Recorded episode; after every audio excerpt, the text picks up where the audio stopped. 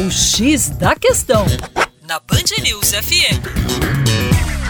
Olá, ouvinte Band News, com vocês, João Marcelo, Geografia Terra Negra. Hoje vamos falar um pouquinho sobre cana-de-açúcar. Pois é, essa cultura histórica no Brasil, cultura que originalmente dominou o litoral nordestino, chamado Nordeste Açucareiro, regiões como Pernambuco, Norte Baiano, Alagoas, Sergipe, parte da Paraíba. Hoje a principal área de cana já não se encontra mais no Nordeste, em si em São Paulo. E a cultura da cana teve grandes transformações em São Paulo. Claro que essa explosão da cana-de-açúcar em São Paulo se deve principalmente à introdução do programa Proálcool, a produção de etanol do Brasil, uma das maiores do planeta Terra. Em São Paulo, nós temos a maior frota de veículos do Brasil e é natural que a cana tenha se deslocado em termos de geografia de produção para São Paulo. E uma das grandes transformações é que a colheita mecânica da cana está aumentando.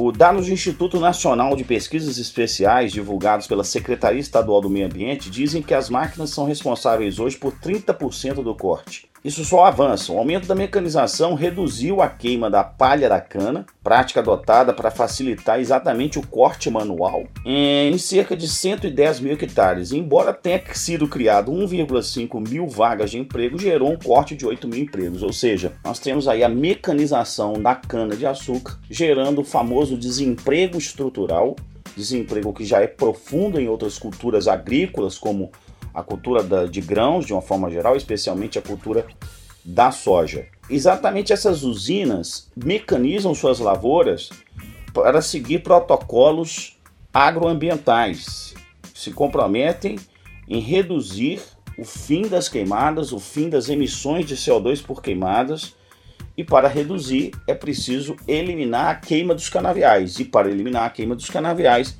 é preciso introduzir as máquinas. Para mais, acesse educaçãoforadacaixa.com.